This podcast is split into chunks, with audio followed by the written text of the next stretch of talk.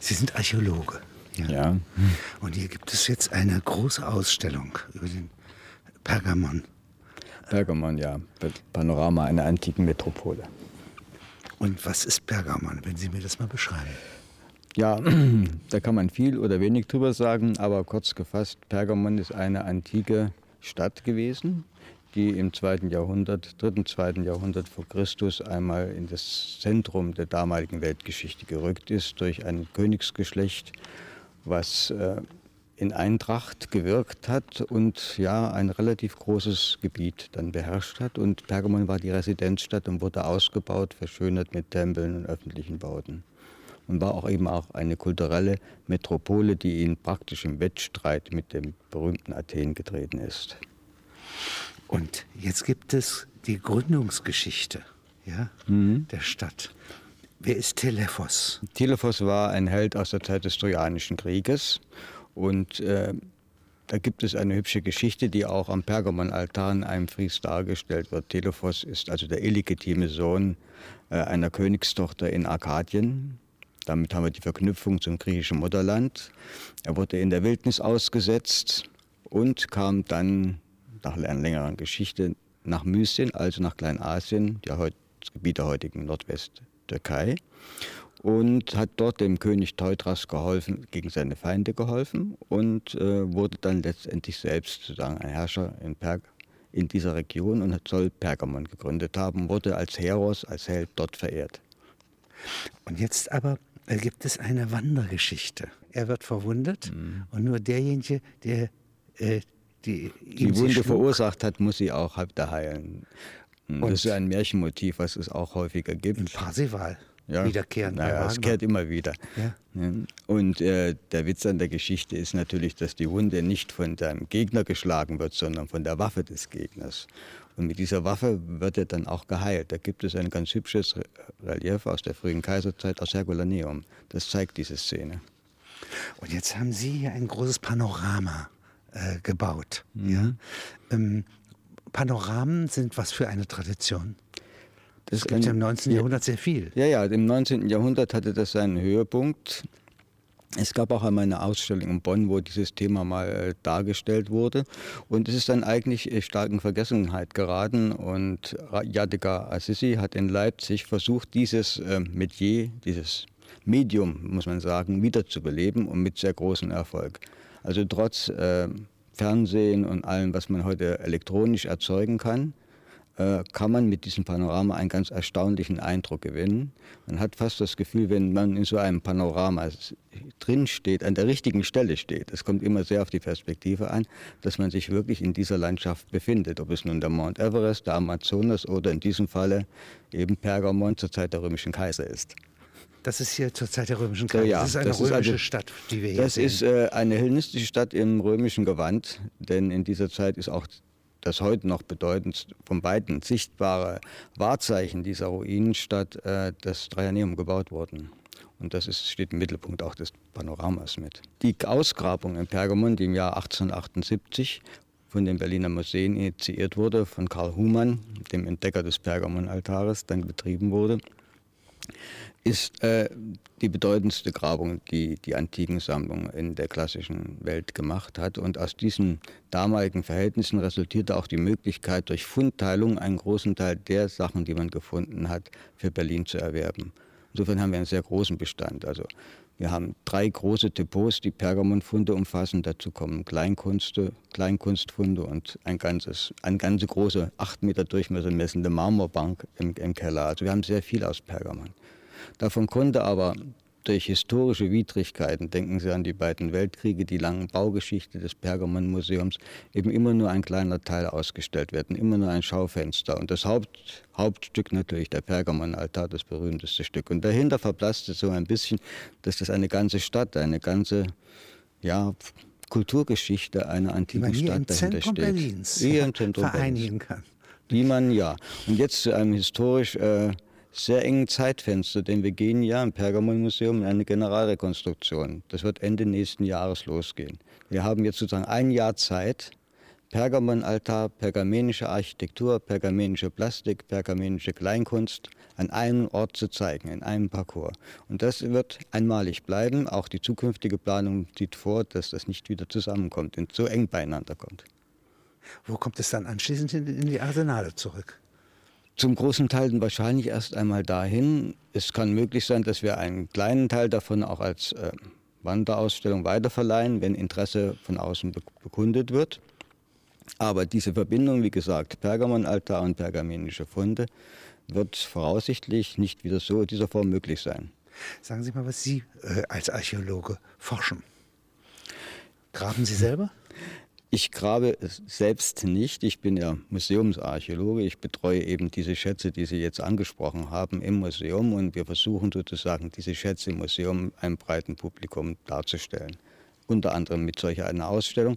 Mein Spezialgebiet ist Pergamon und der Pergamonaltar. Ja. Aber da kennen Sie nur jeden Stein. Ja? Nee, das ist also ich bin nicht zu vermessen, das zu behaupten, aber ja. ich kenne viele. Die viele, ja. ja, ja. ja ich kenne ihn recht gut. Ja, ja. Hm, auch das, was sozusagen noch von dem, diesem Altar in Bergama geblieben ist. Also rein massemäßig ist das meiste natürlich am Ort geblieben. Was wir haben im Museum, ist eigentlich der kostbarste Teil. Das sind die beiden Friese mit dem Gigantenkampf und mit den Tele der Geschichte des Telephos, die wir eingangs angesprochen haben. Ja, das ist äh, Relief des Pergamonaltars, nicht? Mhm. Ja, da ist das dargestellt. Ja, und das ist ein antikes Relief, was etwa 60 Meter lang ist. Davon sind, sagen wir mal, zwei Drittel erhalten, was auch schon ganz gut ist. Noch besser ist der große Fries erhalten mit dem Gigantenkampf. Das ist das berühmteste vom Pergamonaltar. Das sind 113 Meter. Jetzt, dieses Pergamon hatte einen glanzvollen Aufstieg und einen mhm. großen Ruhm. Ja, ja. Nicht? Und äh, was geschah später? Die Stadt gibt es ja mit dem Namen heute nicht mehr. Ja, aber der Name, so ja, der, der Name Bergama, das ist der türkische Name, steckt praktisch Pergamon drin. Es ist einer der wenigen antiken Orte, der eigentlich kontinuierlich man kann fast sagen von der Bronzezeit bis zur Moderne besiedelt ist. Wobei natürlich die Siedlungsplätze, die Schwerpunkte sich verändert haben. Nicht in der Antike lag der Schwerpunkt vor allen Dingen auf dem Burgberg, heute liegt er im Tal. Aber das begann schon in der römischen Kaiserzeit, als friedliche Verhältnisse waren, ist man vom Berg ins Tal gezogen. Und Pergamon heißt in einer vorgriechischen Sprache eigentlich Burg sagt eigentlich alles, es war ein Festungsberg. Und dem dieser Eigenschaft als Festung, nicht direkt an der Küste wie die griechischen Küstenstädte wie Milet beispielsweise, sondern etwas landeinwärts, in einer historisch günstigen Situation war das eben ein Rückzugsort und, fester Punkt, von dem man aus agieren konnte. Und so war es in der Spätzeit der griechischen Geschichte, also dem Hellenismus, dass Pergamon eine Königs-, als Königsresidenz und Festung aufgebaut worden ist. Die Römer?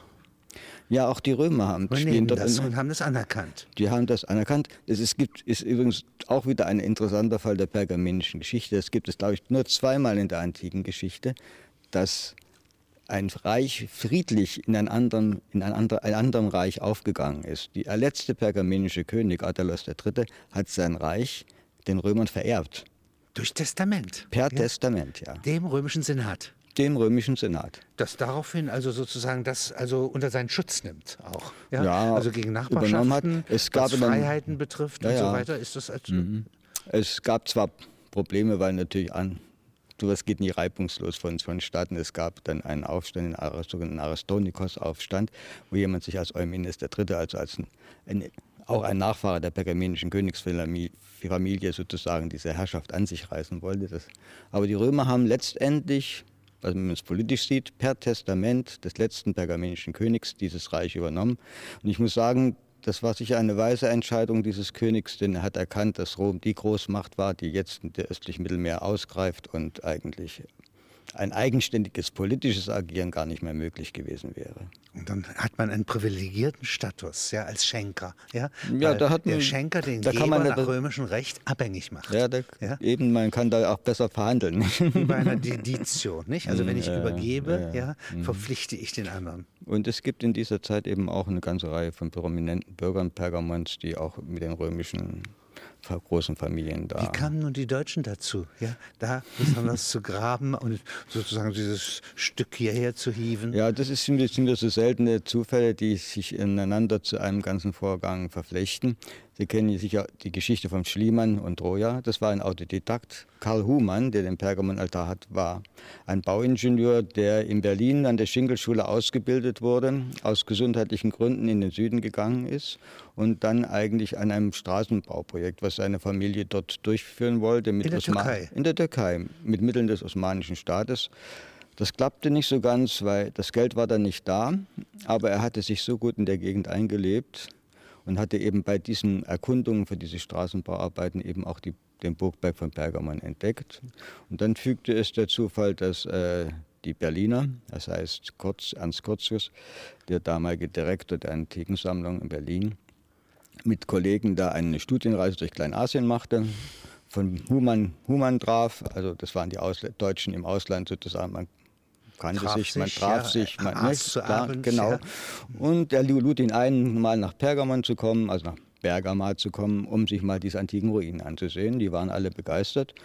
Und so war diese Verbindung geknüpft, die erstmal sozusagen ein bisschen auf Eis gelegt worden ist, weil nämlich Curtius ist ja der Ausgräber von Olympia. Und das stand zunächst erstmal am Horizont in Berlin. Und als es in Berlin einen Wechsel gab, als Alexander Konze nach Berlin kam, der vorher schon auf Samothrake gearbeitet hatte, der hatte Interesse vor allem auch in dieser Region. Und der erkannte sofort von Fragmenten, die Schumann den Berlinern geschickt hatte, das ist was Bedeutendes, da müssen wir eingreifen. Und zusammen mit seinem damaligen Generaldirektor, auch einem Altertumswissenschaftler, Richard Schöne, konnten sie es erreichen, dass diese Grabung initiiert Kriegt wurde. man einen Firman? Ja, ja, nicht, das äh, muss man, das muss man richtig. ähm, Also ein Attest beim äh, ja, das ist so ein, das ist, Großvezier? ein, das ist äh, praktisch ein Vertrag, der da geschlossen wird. Eine, erstmal eine Genehmigung und ein Vertrag über die Fundteilung. Das hängt alles zusammen. Das geht über die, da- über die damalige osmanische Behörde. Man fragt dann natürlich auch im Ort nach. Gibt es irgendwas, was dagegen spricht? Und es gab damals noch keine richtigen antiken Gesetze natürlich in der Türkei. Das war so eine Art Schatzregal. Das heißt, wenn man einen Schatz findet, da gehört ein Drittel dem Staat, ein Drittel dem Bodeneigentümer, einem Drittel dem, ein Drittel dem Finder. Das kennen wir auch heute noch. Und nach diesem System wurde das zunächst einmal bei archäologischen Ausgrabungen eine Unterte- Aufteilung vorgenommen. dem Später, örtlichen Landbesitzer wurde es abgekauft. ja, das war in dem Fall die Burg von Bergermann. Äh, Ber- in Bergama, die war Staatsbesitz, nicht? Das war so, ja. ein byzantinisches Kastell, was ja. dann die Osmanen übernommen hatten, also was Staatseigentum. Insofern war der Staat zwei, hatte zwei Hatte Drittel in zwei der Hand. Drittel. Und durch Verhandlungen konnte man dann eben erreichen, dass von den Friesen des Pergamon-Altares alles, was gefunden wurde, nach Berlin kam. Und dahingegen Skulpturen so sozusagen im Austausch auch wieder nach Konstantinopel, also Flossen da so kleine zurückflossen. Backschisch-Geschenke? Äh, das war auf ziemlich offiziellem, äh, offizieller Basis. Es wurde auch Geld gezahlt. Also ein Teil des, der Funde wurde auch abgekauft. Ja. Das waren auch da, ich weiß jetzt die Summe, aber kann ich Ihnen jetzt exakt nicht nennen, aber es waren schon größere Summen, die dann auch flossen. Das kostete auch schon damals einiges Geld, eine solche Grabung zu finanzieren. Und Aber ist doch eigentlich was sehr Schönes, ja, dass es auf diese Weise aufbewahrt ist. Nicht? Äh, ja? Ich glaube, wir können sehr froh sein, dass das so gelaufen ist. Denn äh, das war gerade sozusagen der richtige Zeitpunkt. In dieser Zeit hat diese Landstadt Bergamay einen gewissen wirtschaftlichen Aufschwung erlebt. Wenn ein Aufschwung stattfindet, dann haben wir auch ein Bauwesen, was floriert. Das Bauwesen braucht Kalk. Und wo kriegt man den Kalk her? Man nimmt den antiken Anti- Marmor, zerschlägt ihn und brennt ihn zu Kalk. Und das begann da gerade loszugehen. Man hat die, an- die Spolienmauern der Byzantiner da auseinandergenommen. Man hat also nichts geraubt in dem Sinne, ja, Nein, bewahrt. also ja. man hat es wirklich vor der Zerstörung bewahrt. Glauben Sie, dass die Elgin Marbles, ja, nicht, das ist jetzt ein anderer Fall. Mhm. Das ja, ist ein anderer Fall, Äh, ja. ja, äh, die, glauben Sie, dass die erhalten geblieben wären, wenn sie in Athen geblieben wären? Erhalten geblieben schon, aber äh, Sie se- wissen ja, wie stark die am Ort verbliebenen Objekte verwittert sind. Vielleicht hätte man sich dann früher entschlossen, sie auch abzunehmen, in ein Museum zu tun. Das wäre natürlich möglich. Das ist die Frage, wenn, die man nie beantworten Was ist kann. so etwas wert eigentlich? Ja. Ich Einen glaub- Markt gibt es ja nicht dafür, aber was ist es Naja, theoretisch es gibt, schon, wert? es gibt schon einen Kunstmarkt, der solche Sachen behandelt, aber ich glaube, das ist wirklich äh, Welterbe der Kunst. Und da sollte man nicht mit finanziellen Maßnahmen die messen. Volksrepublik China, die ja genügend äh, Dollar hat, ja, nicht? sich interessieren würde, das als weltliche Mhm, Mittelmacht ja, äh, äh, an sich zu nehmen, ja, Mhm. in ein Museum zu stellen, ja. Was würde, müsste die bezahlen? Das, ich, Bei den für Elgin mich ist Marbles das, ja, also Die Hälfte würde- davon? schätzwert? Wissen Sie, die Elgin Marbles ist auch eine ganz spezifische Situation. Nicht? Äh, die, die, Türkei war praktisch Kolonialmacht in Griechenland ne? damals gewesen, der osmanische Staat. Ne? Das war ja Kolonialgebiet. Und das, gehörte der türkischen Regierung. Das, das heißt, die ja, wäre Rechtsnachfolger. Ja, aber, aber, die, der, aber, Griechenland war sozusagen ein besetztes Gebiet und die Türken haben darüber geurteilt. Nicht? Und das, das, macht die Sache ja so brisant. Und für die Griechen ist natürlich jeder griechische Stein ein nationales Heiligtum. Und gerade eben Athen ja, und die Akropolis, das vornehmste Bau auf der Akropolis, das ist natürlich immer ein Stachel. Im aber Fleisch. die Rechtsnachfolge äh, der äh, Königreich Hellas oder Republik Hellas mhm. nach, äh, sagen wir mal, griechische Stadtstaat. Ja? Mhm. Das ist ja eine sehr strittige Frage. Ja, ich glaube, das kann man nicht wieder. Kann, da kann hat sich dazwischen historisch so viel ereignet, das kann, so man, kann man keine kann man gerade Linie ziehen. Kann man nicht sagen, ganz sicher nicht. Nein, ganz nein, sicher nein. nicht. Und man sollte sich auch davon trennen. Man, es gibt ja heute ist ja nicht wie im 19. Jahrhundert, wo Reisen in diesen Ländern unheimlich beschwerlich war und ein halbes Abenteuer war wenn nicht ein ganzes. Also in der Türkei, in der hinteren Türkei sicher ein ganzes Abenteuer. Es gibt so ganz lustige Geschichten von äh, antiken ähm, Geografen, also Geografen, die, die die antike Geografie studiert haben in der Türkei, die sagten, es wäre immer ganz gut, wenn man ein bisschen gut schießen kann, eine Pistole dabei hat, wenn man übers Land reist. Das waren sehr unsichere Verhältnisse und auch Wege damals. Könnte äh, irgendwie die Türkei auf die Idee kommen, so etwas herauszuverlangen? Äh, das ich muss sagen, offiziell ist es bisher nicht erfolgt, denn die Türkei weiß auch sehr gut, dass das äh, also wirklich feste Verträge sind, die damals geschlossen wurden, die nicht juristisch absolut sicher und nicht anfechtbar sind. Und insofern ist offiziell nie ein Antrag in dieser Hinsicht gestellt worden. Sagen wir auf dem subjektiven Seite mal von einem älteren Bürgermeister vor längerer Zeit in Bergamo oder dass einmal deine, die Presse so etwas aufgreift. Also unsere Kulturgüter werden geraubt und das ist natürlich immer der Pergamentaltar das Plakativste, was eigentlich alles nicht stimmt und die Sache eigentlich wirklich in ein schiefes Licht bringt, das nicht existiert. Nicht? Nein, nein, und da kann man ja rumrechten, wie man will. Also wenn man unsere Stauferkaiser als Nachfolger der Cäsaren nimmt, ja, dann wäre ja ein Rechtsanspruch auf Bergamo aufgrund des Schenkungsaktes des, äh, ja, also des letzten Herrschers Ich glaube, ein, ein, ein, versierter Jurist kriegt auch da, kriegt, kriegt er die manche, manche Winkel, Winkelzüge hin, aber es ist wirklich, äh, vom Juristischen ist das überhaupt nicht einfechtbar. Und das kommt meiner Ansicht nach auch eine kulturgeschichtliche Dimension dazu. Der Pergamonaltar ist das, was er für uns heute ist, in Berlin geworden. Nicht in Bergama. In Bergama gab es tausende von Fragmenten. In Berlin hat man das Ganze in mehreren Jahren zusammengesetzt und hat ihm sozusagen ein Gehäuse geschaffen, wo es präsentiert werden kann. Das ist ja auch an sich schon wieder eine kulturelle Leistung, ein kulturelles Gesamtkunstwerk, wo die Denkmalpflege auch streng drauf sieht, dass wir nicht allzu viel verändern. Im Krieg, ja, mhm. war der Pergamonaltar gefährdet? Ja, natürlich durch den Bombenkrieg. Man hat ihn zunächst mit äh, Sandsäcken geschützt und hat in 1941 hat man die Reliefplatten des Altares komplett abgebaut und dann eingelagert. Die sind dann am Bergwerke. Ende. Nein, nicht in diesem Fall nicht im Bergwerke, sondern innerhalb Berlins. Zuletzt waren sie im Zoobunker. Und von dort wurden sie dann von der Roten Armee am Ende des Krieges nach St. Petersburg, damals Leningrad, äh, verbracht. Und dort blieben sie bis 1959. Da gab es ja diese bekannte große Rückgabeaktion von deutschem, Kulturgut, was in die Sowjetunion verbracht worden war. Wie wir heute wissen, leider nicht alles. Aber vom Pergamonaltar haben wir fast alles wiederbekommen. Das ist Ihr Kind sozusagen. Ja, ja wissen Sie, wenn man sich mehrere Jahrzehnte damit beschäftigt, äh, mit der Baugeschichte des Altars, äh, mit seinen Bestandteilen. Und ich habe ja auch von 1996 bis 2004 die Gesamt äh, Restaurierung des großen Frieses des Bergermann-Altares wissenschaftlich betreut. Da ist ihm das schon ein bisschen ans Herz gewachsen, auch wenn es etwas ein voluminöses Kind ist, würde ich mal sagen.